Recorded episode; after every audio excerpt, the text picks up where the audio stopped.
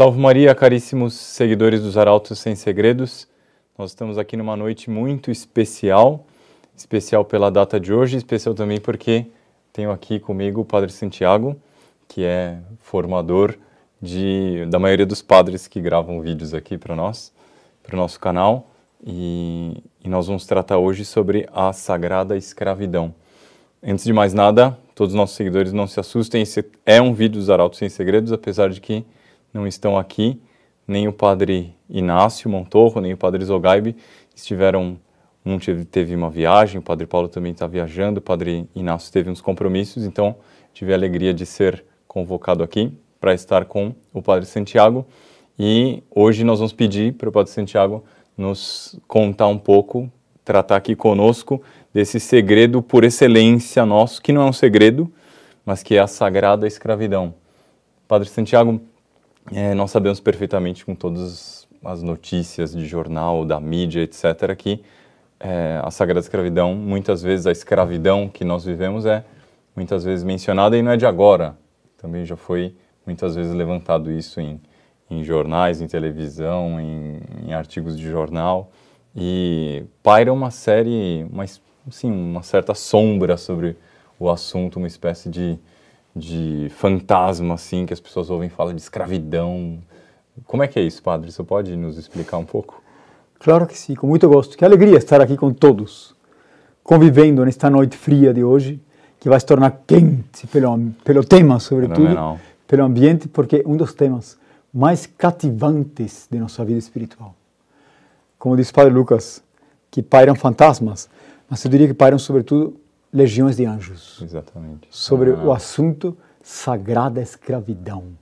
Sabe, é curioso, esses temas que têm termos fortes assim, que pareciam assustadores, pareceriam assustadores, são os que mais atraem. Diga que não. É isso mesmo. É assim mesmo. E atrai porque é forte, porque é denso, porque é sério porque as pessoas percebem que tem um segredo. Que segredo é esse? O segredo de Maria. Nossa. Nada menos. Hoje, Arauto Sem Segredos está considerando o segredo de Maria. Impressionante, fenomenal. O grande segredo de Maria. Por quê? Porque o segredo da maior união filial, afetuosa, amorosa, carinhosa, entranhada que pode haver entre Maria Santíssima e alguém. Basta dizer que o primeiro escravo de Maria, quem é o primeiro escravo de Maria? Padre Lucas. Quem é o primeiro escravo de Maria na história? Padre, as verdades esquecem doutrina católica outro dia. primeiro escravo de Maria na história se chama Nosso Senhor Jesus Cristo. Fenomenal. Ele se fez escravo dela. Ele se fez encerrar no claustro dela. Ele quis ser conduzido por ela. E é por isso que nossa escravidão é a escravidão de amor. É indispensável colocar essa palavra, escravidão de amor. Um escravo de amor é aquele que ama tanto que não consegue viver sem depender. Porque tanto amo, eu sou dela. E assim, quando eu vejo na minha frente alguém que para mim o caminho para Nossa Senhora, eu digo, ah, essa é a estrada, eu entro por ela. Fenomenal. Imagine alguém que está querendo muito, mas querendo muito, muito, ir até, digamos assim, ir para uma missa com o seu João, uma missa na Basílica do Tabor, e prometeram que João vai celebrar missa na Basílica do Tabor. É difícil, mas imagine, imaginemos. E a pessoa está encantada indo pela estrada e quer ir por aquela estrada. Por quê? Porque é a estrada que vai levá-lo para essa missa. Imagine alguém que prometem a ele que ele vai se encontrar com Nossa Senhora numa casa. Ele tem amor pela porta da casa, porque ele quer bater nessa porta, porque atrás dessa porta está Nossa Senhora. Assim são os escravos de Maria em relação àquele que representa para eles a porta de Maria. E para Monsenhor João foi o Senhor Toplínio Correia de Oliveira. Ele via nele a porta junto à qual, atrás da qual estava Maria Santíssima. E ele via Maria Santíssima. Por isso ele quis ser escravo de Maria nas mãos do Senhor Torquilino. Impressionante. E essa foi a coluna central da espiritualidade dele.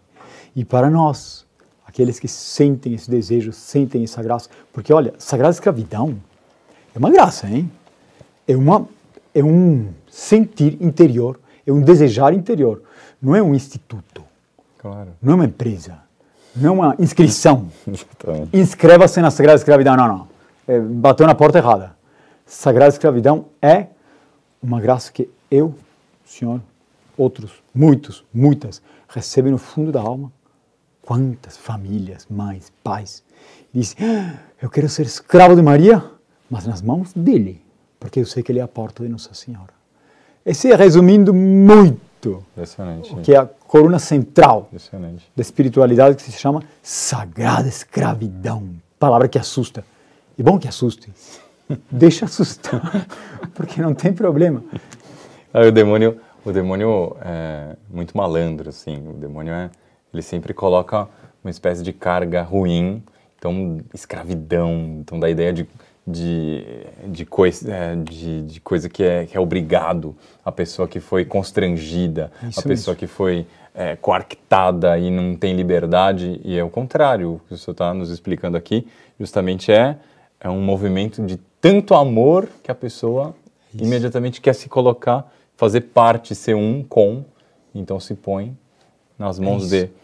Isso começou, padre, se não me engano, senhor, me lembro que o senhor nos contou essa história tantas vezes, mas o senhor Plínio é, foi o primeiro que, sim, no nosso meio, claro, o senhor Plínio é, foi o formador do Monsenhor João, é, e é graças a ele que a família espiritual toda dos arautos do Evangelho existe, mas foi o senhor Plínio quem se consagrou por primeiro a Nossa Senhora, não é verdade, padre? É isso mesmo.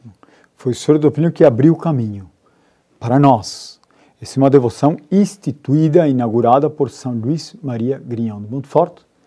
E, inclusive, é uma coisa curiosa, enquanto o senhor falava, o senhor dizia que, claro que o demônio, o mal, tem muito ódio dessa devoção. E por isso que no Vaticano, na Basílica de São Pedro, na Galeria dos Fundadores, no alto, estão imagens enormes de pedra branca com os grandes fundadores de institutos religiosos. São Luís Maria Grignon de Montfort está aí. E ele aparece com uma cruz, com um gesto olhando para baixo, porque aliás estão todos olhando para baixo, porque estão muito altos. Monsenhor que nos contava isso. Monsenhor contava até que São João Bosco teve um sonho que ele se via a si mesmo naquela galeria. Nossa Senhora. Esse sonho é de São João Bosco. Né? E depois que faleceu, foi, foi colocado Nossa naquela Senhora, galeria. Mas aí está São Luís Maria Grignon de Montfort, ele está com a cruz e ele não tem o tratado da verdadeira devoção nas mãos. Nossa. Porque quem tem o tratado da verdadeira devoção na imagem, aos pés dele, é o demônio, Nossa, que bárbaro. que roubou o tratado. Que puxado, que impressionante. E o demônio quer esconder o tratado. E São Luís Maria Grignon de Montfort está pisando o demônio que quer esconder o tratado. Nossa. Da, tratado da verdadeira devoção a Maria Santíssima, que é o tratado da escravidão. Então foi o Senhor Plínio, sem dúvida, ele foi o primeiro. Por quê? Em que circunstância? É que o Senhor Plínio, ele já era congregado mariano, o Senhor Plínio entrou na congregação mariana, na Associação dos Congregados Marianos, em São Paulo, na paróquia de Santa Cecília, em 1928. E ele dividia o tempo dele entre estudos na faculdade de Direito, trabalho, porque ele trabalhava. Ele trabalhou na Secretaria da Agricultura do Estado de São Paulo, na, na repartição do tio dele, o tio Gabriel, que era secretário da Agricultura. Trabalha, estudava de manhã, trabalhava à tarde. E às noites lia, lia muito. E foi nesse período que ele leu inúmeros livros, sobretudo de vida espiritual. Por exemplo, ele leu as Confissões de Santo Agostinho, ele leu a Alma do Todo Apostolado, ele leu Tratado de Direito Natural de Taparelli da Zélio. E, mas ele disse que ele não encontrava o livro que fosse o livro da vida dele. Nossa. Ele estava à procura do livro da vida. Disse, eu preciso de um livro sério. Eu não quero uma devoção frouxa. Eu preciso de um livro da vida espiritual que me oriente para sempre. Aí o que ele fez? Estamos em 1929. Ele está no último ano da faculdade de Direito, passando por provas e lutas muito duras. Ele estava no início de sua vida de congregado mariano e ele sentia o mundo inteiro contra ele.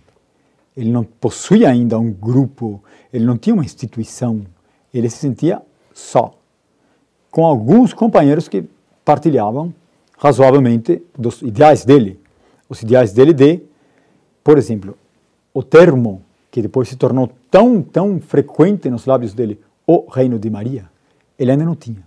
Não tinha esse termo. Impressionante. Ele vai encontrar esse termo no Tratado da Verdadeira Devoção. E a devoção a Santa Teresinha do Menino Jesus, que acabava de ser canonizada naqueles tempos, estava muito espalhada no Brasil e muito em São Paulo havia muita devoção a Santa Teresinha, inclusive na igreja de Santa Teresinha, que ele às vezes frequentava, se, se, se apregoava muito a devoção. E o senhor Plínio, ele decidiu fazer uma novena Santa Teresinha. E ele pediu duas coisas. A primeira coisa é que estava correndo em São Paulo uma loteria. E ele, sim, parece, isso parece uma história assim, quase, quase que brincadeira, assim, mas é a história.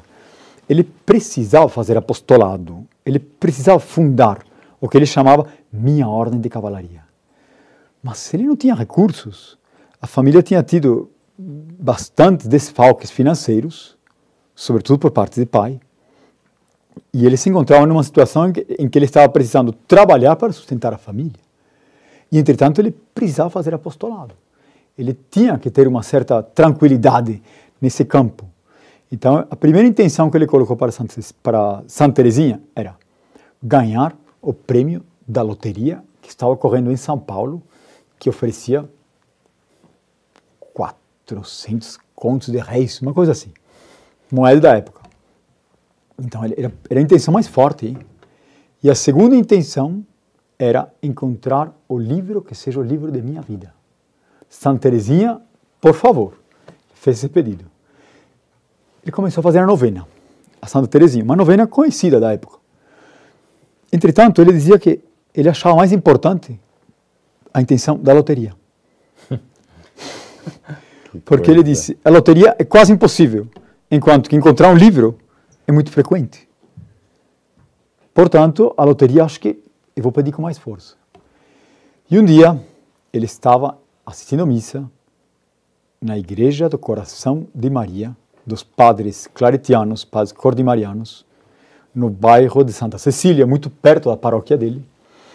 E ele saiu da igreja, uma igreja existe até hoje, intacta, duas torres, uma igreja pequena, muito bonita.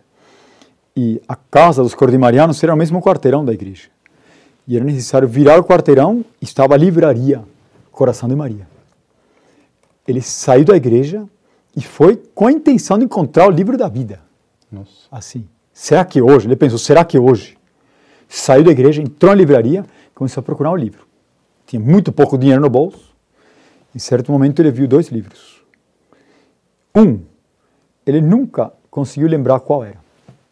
Passou o tempo ele esqueceu qual era o livro. Mas era mais grosso e muito atraente.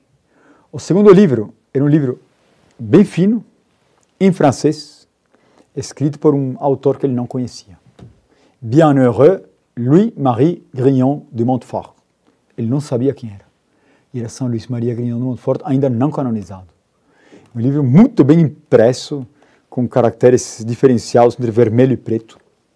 Ele se encantou com o livro porque era em francês, porque era barato. E comprou. E ele disse: Eu não sabia que era Santa Teresinha guiando meu braço dentro da livraria. Nossa, fenomenal. Encontrou o livro. Quando ele encontrou o livro, ele disse: Ah, não, aqui sim. Aqui encontrei. Esta é a devoção que estava procurando. Fez toda a preparação para consagrar-se a Nossa Senhora. E, e ele disse que ele próprio no meio do encanto que ele teve com o livro, mas do enlevo que ele teve ao ler, sobretudo com o termo que ele encontrou, que era o reino de Maria. São Luís Grignon anuncia uma era marial da história.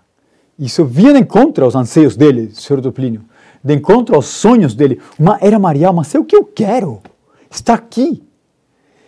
E ele viu que no final era a consagração a Nossa Senhora. E o termo escravidão. Impressionante. Aí ele disse, escravidão. No meio da leitura ele disse, escravo.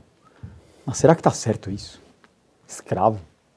Essa palavra é muito forte, sobretudo no Brasil. A escravatura tinha sido abolida em 1888, no dia 13 de maio, pela princesa Isabel, a Redentora. Não tinha mais escravos. E escravidão. Aí ele parou e pensou: sim, a palavra me choca. Quer dizer que vou ter que sacrificar meu modo de ser? Eu vou ter que deixar de ter o meu garbo, o meu modo de ser afirmativo, vitorioso contra o mal? E ele disse: Não, eu vou entregar tudo nas mãos de Nossa Senhora. E dela eu aceitarei tudo. Se é com ela, eu quero ser tudo, inclusive escravo. E se o 100% da devoção a ela se chama escravidão, é aí que eu quero ir. Nossa. Eu quero dar tudo. Por ela, tudo. Eu serei escravo. Nossa, impressionante. Fez a preparação com as orações diárias, Veni Creator Spiritus, o Ave Maristela, e no dia marcado, no dia que ele próprio marcou, depois de ter se preparado com o tratado, ele fez a consagração dele no quarto dele, trancado, sozinho, fez meia hora de meditação antes, rezou mais uma vez o Veni Creator e Ave Maristela, ajoelhou-se e rezou a consagração a Nossa Senhora. Não, não. E ele disse, a partir daí, eu comecei a perceber, a cada dia que passava, que eu era de Nossa Senhora. Que tudo que eu fazia, eu não fazia mais em mim mesmo, mas fazia em Nossa Senhora. Nossa, E eu percebi que minha vida tinha mudado. fenomenal. E aí ele abriu o caminho para nós. Que flash fenomenal. É impressionante que o senhor, é providencial que o senhor Turpin tenha passado por essa, essa perplexidade também de, de um pouco se chocar com, com o termo, com a realidade, porque às vezes as pessoas passam por isso e a pessoa pode ter a tentação de julgar que, não, então quer dizer que eu não, não sou chamado a isso, ou então quer dizer que eu estou tô, tô sendo muito infiel porque eu tive essa... Isso e ao mesmo. contrário, o senhor Turplínio passou por isso e foi ele quem nos abriu o caminho. E, como o senhor disse, é graças a essa consagração dele que depois todos nós fizemos, inclusive Monsenhor João. Agora, como é que foi que Monsenhor João, dessa devoção, que uma coisa, é claro, é, é o livro de Mater Boni Conci- de, de São Luís Grande de Montfort, sobre a escravidão a Nossa Senhora. Então, tá bom, ser escravo de Nossa Senhora, como é que foi que Monsenhor João é, transpôs isso para o senhor Plínio?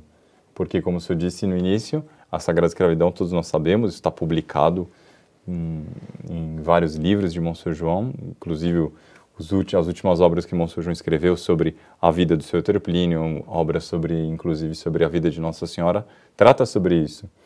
Como é que Monsenhor João transpôs essa, digamos, essa devoção, essa relação com Nossa Senhora, como é que ele eh, discerniu e, e recebeu a graça para para discernir que o caminho era o seu Plínio? Dois passos. Mas é importantíssimo ter presente que a Sagrada Escravidão é, sobretudo, um encanto. A Sagrada Escravidão é um delírio de amor. É, um, é o que nós chamamos de flash. Esse que é o flash. Não se, não se pode entender Sagrada Escravidão como uma conclusão que a pessoa tirou lendo um livro e achou, ah, esta é boa. Logo, eh, essa devoção que vou adotar porque gostei. Não, não é isso. Não, não, não. Quem, quem, quem acha que é assim, é melhor pegar outro livro, certo? Pegar outra devoção.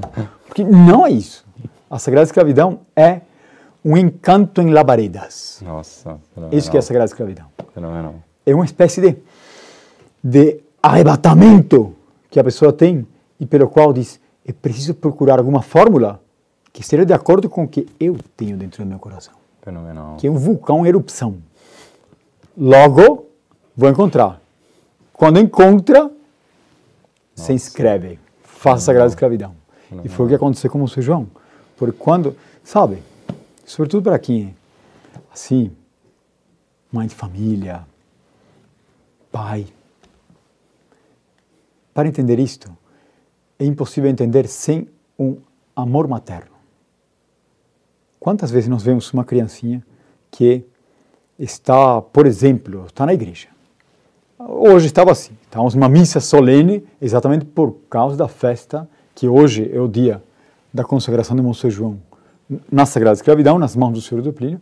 Tivemos uma missa na Basílica, estava muito frio, fechamos todos os vitrais, todas as portas, porque o vento que está vindo do oeste é um vento que traz gelo junto, sabe? Tá, as pessoas estão endurecendo o gelo no pátio, assim.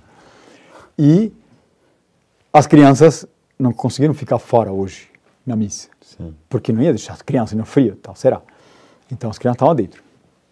E durante a missa, durante a homilia do padre Lourenço Ferronato, Isidoro Ferronato, estava uma criança que fazia mamãe, mamãe, mas você ouvia, você não viu. Era uma criança só, certo? Mas era um fenômeno interessante, porque no meio da missa era uma espécie de apelo da criança, porque ela, a mãe tinha ou deixado com o pai, ou deixado com a irmã, ou mais provavelmente... com o pai, provavelmente. Com o pai, provavelmente. E a criança estava querendo encontrar a mãe. E não achava. Qual é esse impulso que a criança tem para encontrar a mãe? É a bússola da criança, é o norte. Mamãe, cadê? Preciso dela. Estou longe. E se não encontra a mãe, começa a berrar forte. É o recurso de emergência, né? como todo mundo sabe. Tá bom, esse amor da criança pela mãe, que é um verdadeiro amor. Isto é um verdadeiro amor. Esse amor, ninguém a ensinou. Esse amor é instintivo, é posto por Deus. Está bom. O vulcão de amor a Nossa Senhora que a pessoa recebe para entrar pelas vias da Sagrada Escravidão é uma coisa assim instintiva, mas totalmente coberta por uma graça. A criança tem um amor natural. Com o batismo, esse amor natural que ela tem pela mãe vai se tornar também sobrenatural, sem dúvida. É um amor incentivado por uma graça de Deus, sem a menor dúvida. Basta pensar no Senhor do Pentecoste, Dona Lucília, sem a menor dúvida. Mas inicia-se natural. A graça da Sagrada Escravidão é uma espécie de, de enlevo irresistível, todo movido por uma graça que incide nos dons do Espírito Santo. E por isso pode ser chamada de graça mística, sem nenhum receio de exagerar. Graça operante. É Deus que move. É Deus que move a alma. A alma de si não está movendo nada, está se deixando mover por Deus. E diz: é isso, essa é a Sagrada Escravidão. Então, Monsenhor João recebeu essa graça da Sagrada Escravidão quando ele conheceu o Senhor do. Quando ele viu o Senhor do na, igreja, na Basílica, Nossa Senhora do Carmo, no dia 7 de julho de 1956, Monsenhor João viu o Senhor do e disse: Este homem, eu encontrei quem estou procurando. Já era a graça da Sagrada Escravidão. Monsenhor João viu que o Senhor do era a via para chegar até Nossa Senhora. Depois, ele, a palavra é explicitar. Ele explicitou a graça. É isso que você está perguntando. Como Sim. é que ele explicitou a graça? Ele explicitou a graça no ano de 1960. Ele estava na sede, na sede do grupo, muito pequena, no quarto dele, estava lendo o Tratado da Verdadeira Devoção, que era costume. Todos os membros do grupo do Sr. Plínio costumavam ler o Tratado da Verdadeira Devoção. Era uma leitura costumeira, quase se diria obrigatória. O. Plínio leu em francês, Traité de la vraie dévotion à la très sainte Vierge. O. João leu em português, Tratado da Verdadeira Devoção à Santíssima Virgem. E o. João estava lendo e trecho por trecho, e, o momento em que disse Nossa Senhora é o caminho seguro para chegar até Jesus Cristo. E enquanto isso, Monsenhor sempre fez isso. Ele lia e estudava ouvindo música num volumezinho assim bem bem equilibrado assim para não atrapalhar, para não pesar demais. Eu que ele, por exemplo, quando Monsenhor escreveu o livro O Dom de Sabedoria na na mente, vida e obra de Plínio Correia de Oliveira, ele escreveu, tudo que ele escreveu desse livro, assim, o que não são trechos, fichas, ele escreveu ouvindo Corelli baixinho. Mostrão sempre fez isso. É. Corelli baixinho. Desta vez, quando Mostrão estava lendo o Tratado da Verdadeira Devoção, Mostrão estava ouvindo Handel. E ouvindo Handel num volume que não interferisse demais na leitura, estava ouvindo Oratório de Sansão. Nossa. E ouvindo o oratório de Sansão e se detendo nos trechos que trata a respeito de Nossa Senhora enquanto caminho indispensável para chegar até o Senhor Jesus Cristo, o mais régio dos caminhos, Nosso João parou e disse e pensou para si mesmo: Mas isto que São Luís Maria Grignon de Montfort diz a respeito de Nossa Senhora é o que eu sinto em relação ao Senhor do Plínio. Então, eu vou aplicar tudo que está dito aqui a respeito da passagem de Nossa Senhora para Nosso Senhor Jesus Cristo, eu vou aplicar na passagem de meu Pai espiritual para chegar até Nossa Senhora. encontrei. E ele disse que ele teve um júbilo. Essa que é a graça. Essa é a graça da Segredo da Impressionante, Escravidão. que flash. Uma alegria transbordante que ele sentiu que o enchia por inteiro. Ele sentia que agora sim ele conseguiria chegar até Nossa Senhora. Impressionante. Aí ele pensou: como fazer? Era essa a pergunta? Sim, sim, senhor. E agora, padre, claro que sempre, se a gente vai olhar na história, sempre houve entre várias, em vários momentos da história entre eh, mestre e discípulo, sempre houve um, um sim, é, sobretudo alguns casos em concreto, houve um relacionamento especial. Se a gente pega eh, Elias e Eliseu, é, havia um relacionamento especial, diferente dos outros, como diz a escritura, os outros filhos dos profetas que Elias também também é, direcionava, também instruía. Depois, vários outros casos, como é, São Miguel Rua com São João Bosco, ou então, muitas vezes mencionado, de São é, Francisco Xavier com Santo Inácio de Loyola. Mas tem-se a impressão de que o que Monsenhor João é, fez foi como que inaugurar alguma coisa muito diferente, muito porque não é a mesma coisa. Tem algo nessa linha do que o senhor estava dizendo de, de, de entusiasmo, de, de desejo, de entrega em chamas assim, que não é só um relacionamento de discípulo e mestre, de pai fundador com filho espiritual, é algo um pouco mais intenso, pareceria pelo menos à primeira vista para quem para quem vive assim de perto essa realidade. Eu não sei se isso é, é bem real, porque quando assim quando o Monsenhor João foi apresentar isso para o Sr. Plínio, claro que o Sr. Plínio já tinha em vista que ele era o pai espiritual nosso, do Monsenhor João e, e dos outros todos. Mas aquilo deve ter também gerado para o Sr. Plínio ou uma surpresa ou veio de encontro algo que o Sr. Plínio já também já estava sentindo. Foi isso mesmo? Veio de encontro, sim. Por quê? Porque o Sr. Plínio, ele via, ele sentia desde a infância, já no colégio, ele tinha o intuito, tinha o desejo, tinha o anseio, o sonho de fundar uma ordem de cavalaria. Ele nunca chegou a imaginar, a escogitar que o papel dele nessa ordem de cavalaria seria assim, de ser visto como a porta de entrada de Nossa Senhora. Isso ele nunca chegou a explicitar. Impressionante. Isso ele só se deu conta quando Monsenhor João abriu a porta. Nossa. Portanto, na alma do Senhor Plínio havia uma porta fechada, que nem sequer ele mesmo conseguia abrir. Nossa. Essa porta fechada era a porta da Sagrada Escravidão, da qual ele era a via, a avenida. E ele só teve essa porta aberta porque a mão de Monsenhor João colocou-se na maçaneta dessa porta e a abriu. Mas ele por si não teria conseguido abri-la. Nossa. Essa porta de ele ser a via para chegar até Nossa Senhora.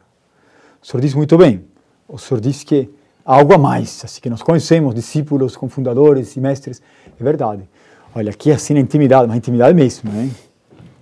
Ixi, Agora vai ter que ser entre nós. É, sem segredos, padre. Vai ter- sem segredos. Vai ter que ser entre nós mesmos. né? Não- Na intimidade, pelo menos eu tenho a convicção, tem relacionamento como esse relacionamento de Monsenhor João com o Senhor Plínio e nosso com Monsenhor João e do Senhor Plínio com Nossa Senhora, do Senhor Plínio com Monsenhor João, de Monsenhor João com a Senhora de Lucília, é um relacionamento tão entranhado, tão intenso, que, a meu ver, ah, não sei, de repente vai exagerar.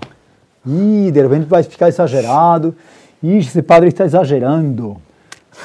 Então, cortamos as, as câmeras e falamos só nós. Sim, pode ser, padre. Vai? Que esse é um relacionamento que assim, relacionamento de corações, assim, acho difícil encontrar na história. Impressionante. Impressionante. Olha, a meu ver, isso se deu entre Nossa Senhora e os apóstolos. Nossa. E é um segredo de Nossa Senhora guardado para os nossos dias, para dar início a uma nova era histórica. E a era histórica é o reino de Maria. O mandato novo, o mandamento novo que Nosso Senhor Jesus Cristo dá aos apóstolos, amai-vos uns aos outros como eu vos tenho amado, é a sagrada escravidão. Mas os frutos mais belos, mais brilhantes desse mandamento novo são para os nossos dias. estão contidos na sagrada escravidão. Esse amor que nós temos, que é um amor vertical, sem dúvida, passa, chega até Nossa Senhora, passando por Monsenhor João, pelo Sr. Plínio, e vai até Nosso Senhor Jesus Cristo pela via mais direta. Mas entre nós se dá também. Esse relacionamento está simbolizado na cruz. Em direção a Deus, Nosso Senhor Jesus Cristo. Mas entre nós ele se realiza também. Ele tem a mesma cor, ele tem o mesmo formato. É a sagrada escravidão que se dá, se exerce, se realiza e se cumpre em direção ao Senhor João e por causa dessa sagrada escravidão que relacionamento como nunca houve na história, assim, profetizado, vislumbrado por São Luís Maria Grignano Montfort, assim entre nós, nossa, só quem vive isso consegue dizer o que é o relacionamento entre os escravos. Não. Dá uma vontade que todo mundo participasse disso. Sim.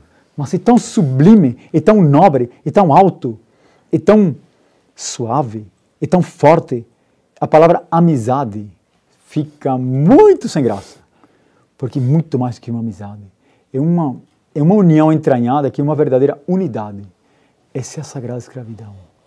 E tudo isso partiu de uma porta aberta por Monsenhor João no coração do Senhor do Plínio. E depois, Monsenhor João, por amor, assumiu o que havia no Senhor do Plínio de união com Nossa Senhora e ele nos abre a porta a nós. Por essa porta nós entramos. Ela está aberta para quem quiser entrar. Impressionante. Nossa, fenomenal. Uma coisa que, enquanto eu dizia aqui, é meio parênteses, parênteses no nosso assunto, para continuar o histórico aqui, que também já está acabando o tempo, padre. Já? E, tá sim. E, mas é incrível porque uma das acusações que fazem sempre contra a Sagrada Escravidão é de ser uma espécie de seita dentro do que é a igreja. Enquanto que, pela Sagrada Escravidão, nós vemos, basta um olhar para a vida do outro. A pessoa passa a ser muito mais, viver muito mais a vida da igreja católica muito mais do que antes de pertencer à Sagrada Escravidão. Porque por esse vínculo com o Monsenhor João, com o Senhor Plínio, a, a, vida da igreja passa a estar muito mais presente em nós e a pessoa adere com muito mais propriedade, com muito mais é, entusiasmo, com muito mais decisão, os mandamentos, é, as verdades de fé, participa muito mais, da, tem muito mais convívio com o sobrenatural por esse vínculo, porque como é uma ligação direta com Nossa Senhora, como você dizia, é uma porta aberta e Nossa Senhora medianeira de todas as graças, Nossa Senhora mãe da igreja, então aquilo passa a ser como um, a vida da igreja no que há de mais intenso, mais fiel, mais é, verdadeiro passa por essa devoção. Não sei se eu tô Agora foi ele que exagerou, hein? Agora, se... agora ele que exagerou. E agora? Conta na próxima. A resposta vai na próxima. Não sei se não sei se é uma heresia. Não, não, de jeito nenhum. Tal será. Não é uma heresia. É propriamente isso, Padre Lucas. E por isso que a Sagrada Escravidão, aliás, todos os movimentos que em certo momento assumiram a bandeira da maior santidade dentro da igreja foram mal vistos por muita gente. Nossa. Basta pensar em São Bernardo de Claraval com os cistercienses no século XII, eram tidos como uns excêntricos, estranhos, que vinham Nossa. com costumes novos e eram a salvação da cristandade. E é século XII. E o século XII, que era um pouquinho, digamos, a média de, da religiosidade das pessoas era um tantinho melhor do que hoje. São Francisco de Assis era tido como louco. E, entretanto, hoje tem milhares, para não dizer milhões de paróquias São Francisco de Assis. E a espiritualidade dele dominou a cristandade, a igreja. Por quê? Porque sempre, sempre a novidade de Deus assusta. Impressionante. Não tem jeito. E a Sagrada Escravidão é uma novidade de Deus. É normal que assuste. Fenomenal. Ninguém se assuste, mas é normal que assuste. Fenomenal. Não tem jeito. E, padre, o senhor está dizendo de assustar. Quando o Monsenhor João é, foi expor isso que ele tinha explicitado para o senhor Plínio, qual que foi a reação do seu Plínio? Já aceitou? O senhor disse que foi em 60, mas nós sabemos que a cerimônia mesmo, a Sagrada Escravidão que nós estamos comemorando hoje, 18 de maio, foi só em 67. Aliás, a carta, acho que me, me traspapelei um pouco nas datas. Uhum. Monsenhor começou a sentir tudo isso em 60. Uhum. Monsenhor explicitou o Tratado da Verdadeira Devoção em 1965. Nossa. Nossa Falou, senhora. escreveu para o Senhor do Pino em 65. Uhum. E o Senhor do Pino o deixou esperando dois anos. Nossa. Até concretizar a sagrada escravidão, que se deu numa cerimônia, que é a cerimônia que todos fazemos de consagração de si mesmo a Jesus Cristo, sabedoria encarnada pelas mãos de Maria, só que feita pelas mãos do Senhor do Pino. Impressionante. Nessa cerimônia, em 67, o Senhor do Pino deixou esperando, queria sentir aquela autenticidade e depois premiou. E nele, em Monsenhor João, foi que o do Pino viu a autenticidade da graça. Nossa. Portanto, Monsenhor João arrastou o do Pino. Que flash. Isso é inegável, hein? Impressionante. O Serapino se viu diante daquela graça avassaladora, diante daquele fogo, diante daquele entusiasmo inegável, diante daqueles sinais da mão de Nossa Senhora pousando sobre ele, e o Serapino acedeu. E aí o Serapino permitiu que Monsenhor João se consagrasse a Nossa Senhora nas mãos dele. Nossa. E aí foi a cerimônia da sagrada escravidão na sala do Reino de Maria, da sede do grupo da Rua Pará, na qual, inclusive, porque chegaram a ser dez.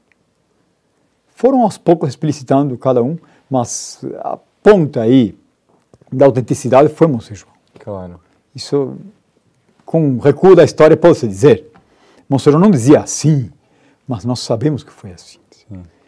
E, com isso, foi uma verdadeira mudança. Monsenhor João dizia, quando terminou a cerimônia, ele se sentia que já estava no céu, que ele já tinha visto a Deus, Monsenhor disse: Nossa. nem o olho humano não viu, ouvido não ouviu o que é passar por esta cerimônia.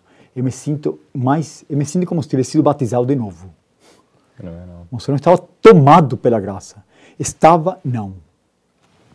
Durou a vida inteira. Monsenhor João está tomado por essa graça. Que flash, fenomenal. E tudo que Monsenhor João faz, ó, tudo que nós fazemos, tudo que uh, os arautos do Evangelho fazem, todas as missas solenes, todos uh, os esplendores da liturgia, todas as pregações, todas as uh, ousadias, todos os apostolados partem dessa fonte chamada Sagrada Escravidão, que começou a jorrar naquele dia 18 de maio de 1967, na sala do Reino de Maria, que estamos vendo aí, ah, na sala do Reino de Maria. Nossa, fenomenal. Da sede da Rua Pará. Foi aí. Impressionante. Foi nessa aí, sala. Nessa sala. Aí está a coroa de Nossa Senhora, que São Pino determinou que permanecesse sempre nessa sala, uma coroa simbolizando o dia que Nossa Senhora será coroada efetivamente Nossa, como Rainha do Universo. Fenomenal. E esse foi o local escolhido pelo Senhor do Plínio para fazer a cerimônia. E por isso que recebia um nome novo. Puxa, fenomenal. Nossa, mas vamos contar Você vai contar isso aqui, aqui padre? Melhor na próxima, né? Nossa Senhora. Não sei se vão achar Que bárbara. Não acho que vão Não sei o que, que a equipe diz aí. Nome novo, segredo dos arautos. Agora estão vendo. O nome novo, Monsenhor João queria receber, uma vez que a graça ia pelo Senhor do Plínio, o caminho para Nossa Senhora era Plínio Correia de Oliveira, João disse, eu quero ter um nome novo que seja sempre iniciado, que seja iniciado com o nome dele. E os escravos de Maria, nas mãos do Senhor do Plínio, passaram a adotar o nome de Plínio, tal, nome novo, de Nossa Senhora, tal. Fenomenal. Aliás, fenômeno que já se, se presencia na história. O que, que são os dominicanos? Interessante. São, sabe que os espanhóis não dizem dominicanos, dizem dominicos. Dominicos? São os domingos. Impressionante. Assim como não são os plínios, e as irmãs escravas põem o nome de Lucília. Fenomenal. Nossa. Que é nossa devoção ao Senhor do Plínio, à Senhora Dona Lucília, e aqui assim nossa união com o São João, não se separa. A Senhora Dona Lucília é nossa padroeira, é nossa mãezinha querida. E por isso, elas, escravas, irmãs, quando entram na Sagrada Escravidão, assumem, assumem o nome de Lucília. Uma santa escolhida e de Nossa Senhora, com a invocação de Nossa Senhora. Nossa, tá sem segredos mesmo hoje, padre? Tá demais. Você tá, nossa Acho que hoje foi demais. Quando o Padre Zogai assistir isso aqui, ele vai ficar meio, meio assustado. Passou os limites. Não Nossa vamos convidar, essa, essa, dupla aqui não convida mais. Ixi. Vamos nos despedir nas próximas. Contamos segredos demais, padre. Nossa, fenomenal. Ah, não sei, disseram que, que era para contar normal, tudo, fenomenal. então. Nossa, Estamos fenomenal. aqui na acho que sim, acho que os seguidores vão ficar contentíssimos. Por que nos envergonharmos daquilo que é Claro. nossa honra? Exatamente. Não, nossa, ninguém se envergonha, pelo contrário. Por que esconder? Não tem por que esconder. Esconder jamais. E, padre, assim, uma vez que o tempo agora está acabando mesmo, assim, houve algum efeito sensível na vida interna? Porque no início disse que eram uns 10, os 10 primeiros, então era pouca gente. Bom, o grupo todos era bem menor, mas houve algum efeito, assim, é, sensível na vida do grupo? Mudou alguma coisa? Ou não? Aquilo ficou uma coisa que ficou, sim, não, não teve maiores, maiores efeitos? Houve efeitos. Naqueles primeiros, que chegaram a ser 70, Nossa. Nos primeiros houve tanta mudança que houve um, um membro do grupo que sem saber de nada, porque aquilo se manteve no sigilo, nos primeiros tempos, nos primeiros dias, aquilo se manteve no sigilo, aquilo se manteve na discrição, inclusive porque Sr. Topinho dizia que ele não queria de forma alguma criar uma espécie de emulação e criar uma espécie de, de opinião pública assim, que agora vão ser escravos nas mãos dele porque todo mundo é. Não, a coisa tinha que ser séria. Todos os 70 foram escravos porque pediram espontaneamente. Chegaram à conclusão espontaneamente. Houve um efeito.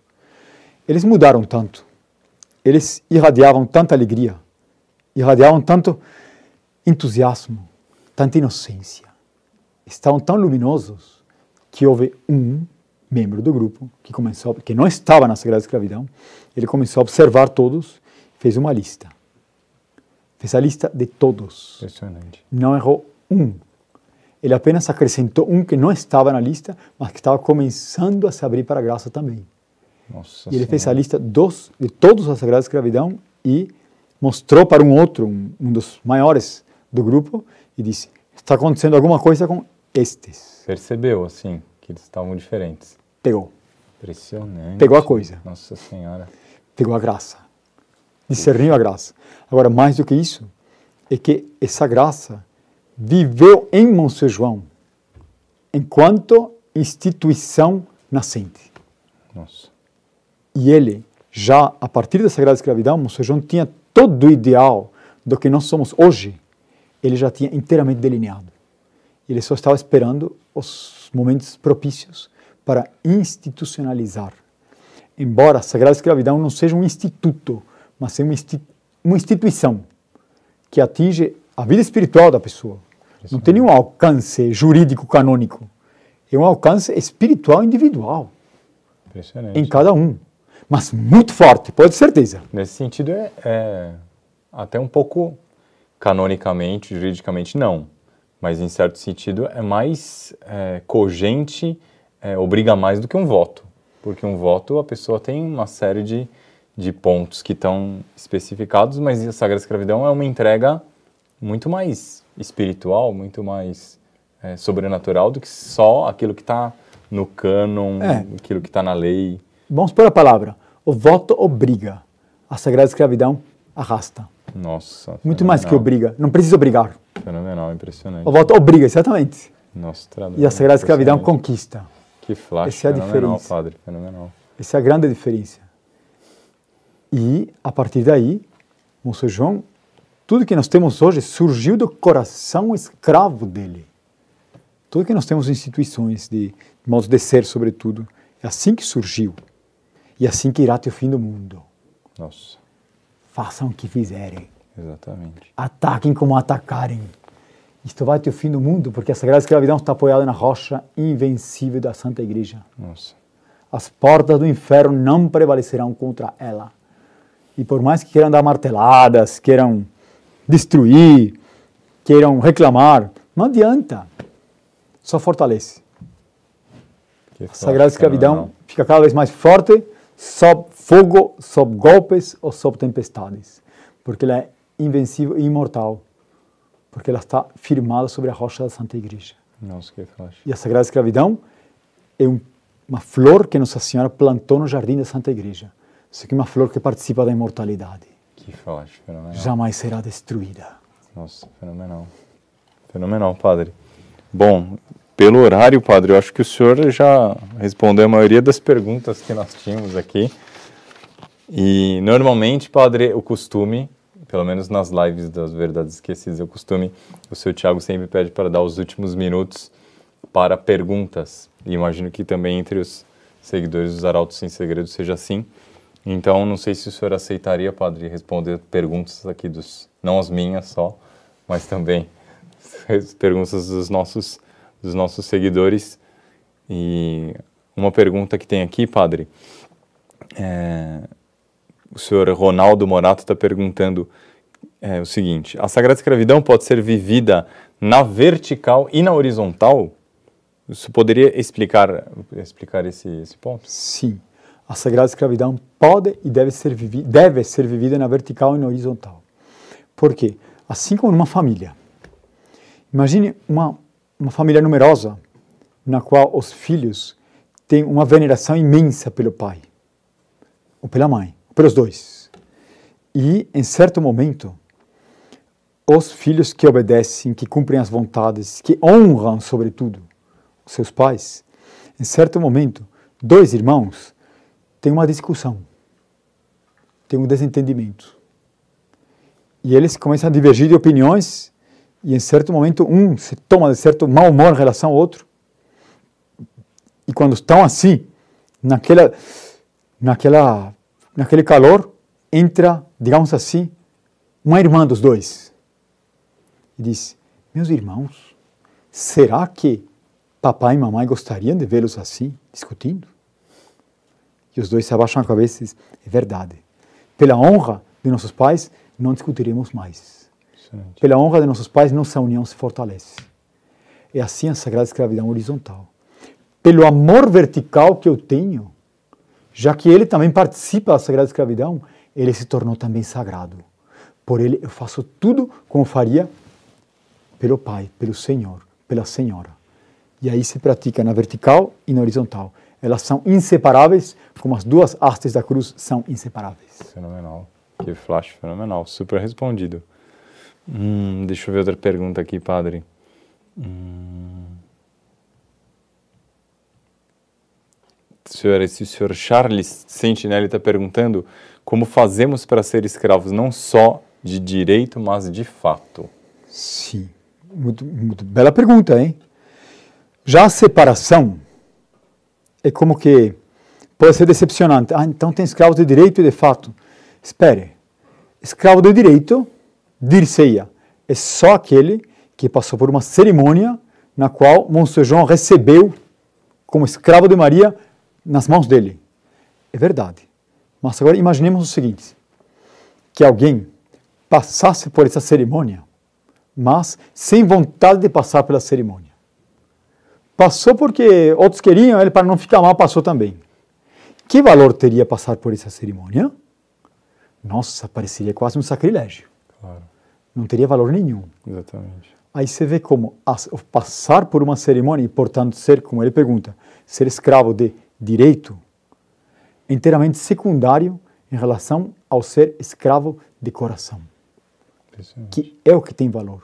Então, eu, na minha casa, uma mãe, um pai, uma família inteira que desejam fazer essa consagração, se reúnem, leem o tratado, leem a consagração Nossa Senhora, desejam fazer pelas mãos de Monsenhor João, colocam o memória de Nossa Senhora, colocam do lado um quadro de Monsenhor João, e fazem a consagração Nossa Senhora pelas mãos de Monsenhor João, tem muito valor, tem todo o valor, porque nós sabemos, conhecendo Monsenhor João, nós sabemos que ele aceitaria que os filhos escravos de Maria passassem pelas mãos paternais dele. E ele não quereria outra coisa. Porque o que ele faz com esses que caem nas mãos dele, ele os apresenta a Nossa Senhora enriquecidos com os méritos dele. Então, fazer de fato tem incomparavelmente mais valor do que qualquer outra atitude. Portanto, a Sagrada Escravidão é uma porta aberta. Carta, sexta carta do Apocalipse. Ao anjo de Filadélfia escreve: Nossa. Eis que coloquei diante de ti uma porta aberta que ninguém poderá fechar. Uhum. Essa porta aberta é a Sagrada Escravidão. Vamos entrar por ela? Fenomenal. Vários estão perguntando aqui de maneiras distintas, padre. Eu nem consegui ver os nomes porque são vários com formulações diferentes, mas a pergunta é a mesma. É uma pessoa que não é religiosa, que não é arauto, que leva uma vida, ele pode ser escravo na Sagrada Escravidão, pode ser escravo nas mãos do seu Plínio? Se ele deseja sinceramente, se a graça o tocou, como é que a gente sabe que a graça o tocou? Pelo desejo. Nossa. Como que alguém entra numa ordem religiosa? Não é porque viu no, nos classificados e decidiu entrar. Não, é porque se encantou, disse: meu lugar é este. Acabou. Não, não. Assim também. Quem sente o desejo de se consagrar como escravo a Nossa Senhora pelas mãos do Senhor do Pino de Monsenhor, já é. Porque a graça já bateu. Agora trata-se de, tendo o desejo, consagrar-se e levar uma vida de acordo com o que ele desejaria de mim. Impressionante. Esse escravo. Fenomenal. E a pessoa sabe o que Monsenhor queria de mim agora, na minha casa, na minha cozinha. Estou aqui, aqui fritando um ovo. Como que Nossa Senhora queria que eu fritasse ovo? Acerta. Essa é a Sagrada Escravidão. Nossa, fenomenal. Padre, também perguntando que relação tem essa graça, porque o senhor falou que é um enlevo, é um amor que arrebata a pessoa, que dá esse desejo de servir, com a relação disso com aquilo que nós conhecemos pelo que o senhor Plínio explicitou a respeito do Gran Retour, da vinda do Espírito Santo. Nossa, vamos marcar outra live? Nossa, eles vão querer, padre. Com certeza. Será o caso? Outra live sobre o Gran Retour. Fenomenal. Seria extraordinário. Seria mesmo. O Gran Retour, Grande Retorno. O Senhor Plínio tirou essa expressão, adotou essa expressão pela devoção que existe na França, Notre-Dame du Grand Retour. E essa devoção, essa, essa afirmação que o Senhor Plínio faz, em que ele dizia que para iniciar uma era marial, que é o reino de Maria, tem que haver uma imensa conversão, tem que haver uma imensa mudança, tem que haver uma, uma grande reforma de costumes. E essa reforma de costumes virá com graças imensas, com graças na linha da Sagrada Escravidão. Graças que arrebatem as pessoas e que digam: é por aqui, eu quero ser fiel a ela, eu quero ser de Nossa Senhora. São graças semelhantes à graça de São Paulo no caminho de Damasco. Isso é o que o Senhor tem chamado de Gran Retour, graças prévias à era marial histórica chamada Reino de Maria. Fenomenal. Também perguntam aqui, padre, a Bárbara está perguntando como vencer a tentação que, a, assim, que o demônio pode apresentar de que a pessoa, porque tem muitas misérias, tem muitos defeitos, não pode receber essa graça. Só os perfeitos. É. Como vencer essa tentação de que os meus, defeitos são um empecilho para que eu seja escravo? Imagine o seguinte: imagine uma criança que quebrou um prato. E o prato era bom, sabe? Aquela louça especial. E a criança está assim com os cacos do prato e, meu Deus, olha o que eu fiz. Hum. E a criança não sabe se foge de casa, se vai para o jardim, se sobe numa árvore, se cola o prato, se mente que fazer, que fazer, que fazer. Não, eu não sou digno de ir. Eu que quebrei o prato, eu não estou preparado para ir diante de minha mãe e dizer: Mãe, eu quebrei um prato, peço perdão. Está preparada. A melhor condição para receber a graça da Sagrada Escravidão é o reconhecimento da própria miséria. Bárbara, parabéns, está pronta porque já acertou a primeira página do Tratado da Verdadeira Devoção de São Luís Maria Grignon. Nossa, fenomenal. Primeira coisa, reconhecer-se indigno. E aí esvaziar-se do espírito do mundo. Como? Por essa despretensão, essa humildade. A pessoa diz, não estou preparado, o que, que eu faço? Faça. A Sagrada Escravidão a preparará. Fenomenal. A porta não está aberta apenas para alguns. Não é uma porta seletiva. Não é uma porta automática que fecha se a pessoa não tem a senha. Não é isso eu coloquei diante de ti uma porta aberta que ninguém poderá fechar. Fenomenal. Fenomenal, padre. Última pergunta, padre. Estão pedindo muito aqui, o seu Jean colocou umas 300 vezes. Estão tá? pedindo muito que o senhor diga qual é o nome nome de Sagrada Escravidão do senhor, porque aqui, como era sem segredo, sabe, é bem mais familiar. Mas é mais... tão sem segredo assim? É mesmo? Ah, é, padre, como eu sou, eu também sou forasteiro aqui, estou chegando, então vou dizer para o senhor que sim. Eu não sei o que, que o Padre Zogai faria. Então, precisa telefonar para o Padre Zogai, Ai, ver onde nossa, ele anda, onde está aí nesse momento. Tem que pedir para a equipe aí. Perguntar se é o caso, eu não sei. Nostradamus. Eu só estou obedecendo aqui, hein? Sou escravo. Assim, por via de dúvidas, então você não quer dizer, padre? Por via as dúvidas, depois Aí confirmo. qualquer coisa a gente corta esse pedaço. Sim, depois. então- Só então- esse trecho, só esse trecho. Então, a pedidos, vamos dizer, mas se depois não for autorizado, todo mundo corta aí da, Todo mundo tem que cortar. depois, Todo mundo claro, corta A da- equipe depois do vídeo. Não, todos os ouvintes cortam depois. Ah, tá bom. Sim, Sim, senhor. todos os participantes, os, como é que chama? Os nossos filiados, seguidores. Seguidores. Seguidores. Então, o nome é um santo ao qual me causa um encanto fora de série, fora do comum, Fenomenal. que é o santo cruzado por excelência, que é São Luís Rei. Fenomenal. Então, eu sou Plínio Luís, por causa de São Luís Rei. Nossa, Rei cruzado, rei sacrificado, rei mártir, se pode dizer, morreu em plena cruzada nas areias de Tunis, aos 50 e poucos anos, e ele ofereceu sua vida para conquistar o Santo Sepulcro de Nosso Senhor Jesus Cristo. E morreu na tarefa. Fenomenal. Fez atos de heroísmo imensos. Ele restaurou, reformou o reino dele. Ele comprou a coro- coroa de espinhos de Nosso Senhor Jesus Cristo, que estava em Constantinopla, e levou e construiu um relicário para a coroa. É a Santa Capela, a Santa Chapelle. Esse santo. Por isso, eu pedi a Moço João para adotar esse nome e ele concordou. Fenomenal. Então é isso, esse é o nome. Fenomenal, padre. Nossa, fenomenal, extraordinário. Acho que estão todos super contentes. O seu Jean tá, tá super contente. seu Lê aí, lê aí, Perdão.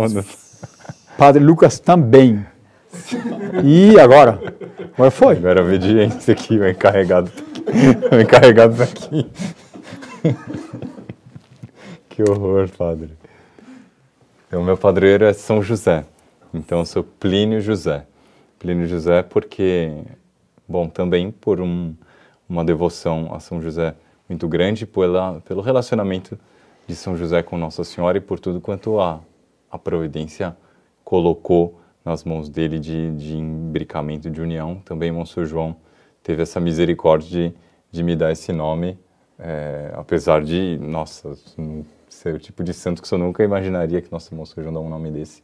E Monsenhor João deu esse nome, então o meu padroeiro é São José e nós só tenho a agradecer. Eu tenho um padroeiro assim, assim trabalho para ele não vai faltar, mas e acho que com isso, padre, nós nós ficamos por aqui.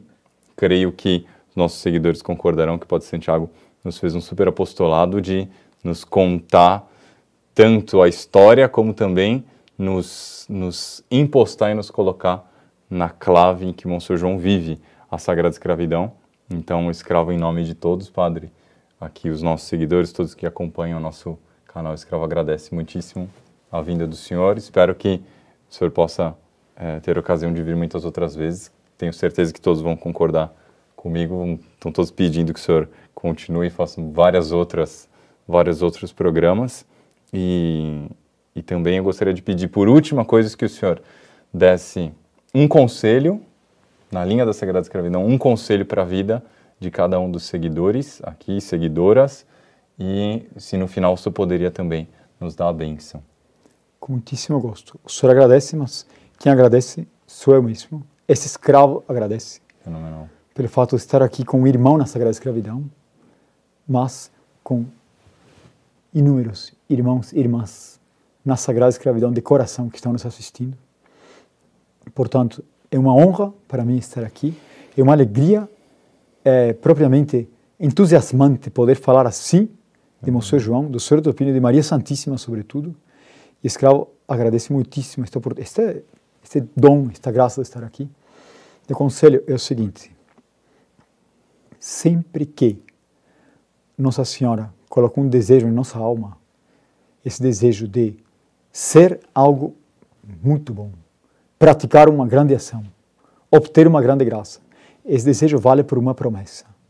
Esse desejo deve nos encher de confiança. Portanto, o maior inimigo desta graça da Sagrada Escravidão, o maior inimigo que existe é a tentação do desânimo. Nossa Não existe outra pior. E essa tentação do desânimo bate em todos. Todo mundo sabe disso. seja a condição que for. Portanto, se nós estamos aqui unidos sobrenaturalmente em torno do assunto Monsenhor João e a Sagrada Escravidão, é porque Nossa Senhora nos congregou. Essa congregação que Nossa Senhora faz de nós é uma promessa. Nós estamos todos cobertos pelo manto de Nossa Senhora. Nunca haverá perigo que possa nos vencer. Mas a tentação do demônio quer nos desanimar e dizer: não, você não tem jeito. Você está perdido. Você é ruim demais. Isso é para os outros. E nós devemos resistir e dizer: é para mim. Eu confio essa instituição toda, essa maravilha toda é para mim, porque eu sinto que é para mim, eu confio. Serapino gostava muitíssimo de uma frase que é da Escritura, que é In te domina speravi, non confundar in eterno.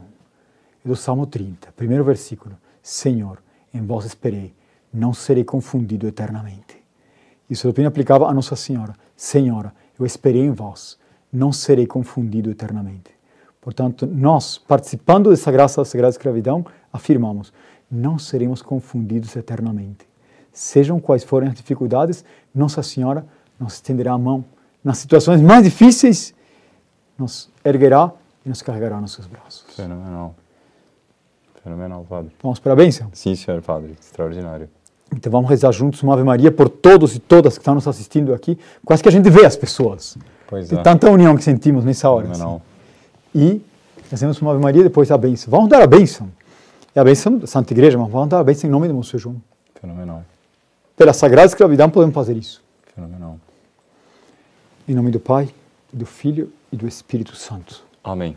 Ave Maria, cheia de graça, o Senhor é convosco. Bendita sois vós entre as mulheres, bendito é o fruto do vosso ventre, Jesus. Santa Maria, Mãe de Deus, rogai por nós, pecadores, agora e na hora de nossa morte. Amém. A nossa proteção está no nome do Senhor. Que fez o céu e a terra. O Senhor esteja convosco. Ele está no meio de nós. E a bênção de Deus Todo-Poderoso, Pai, Filho e Espírito Santo, desça sobre vós e permaneça para sempre. Amém. Salve Maria. Salve Maria!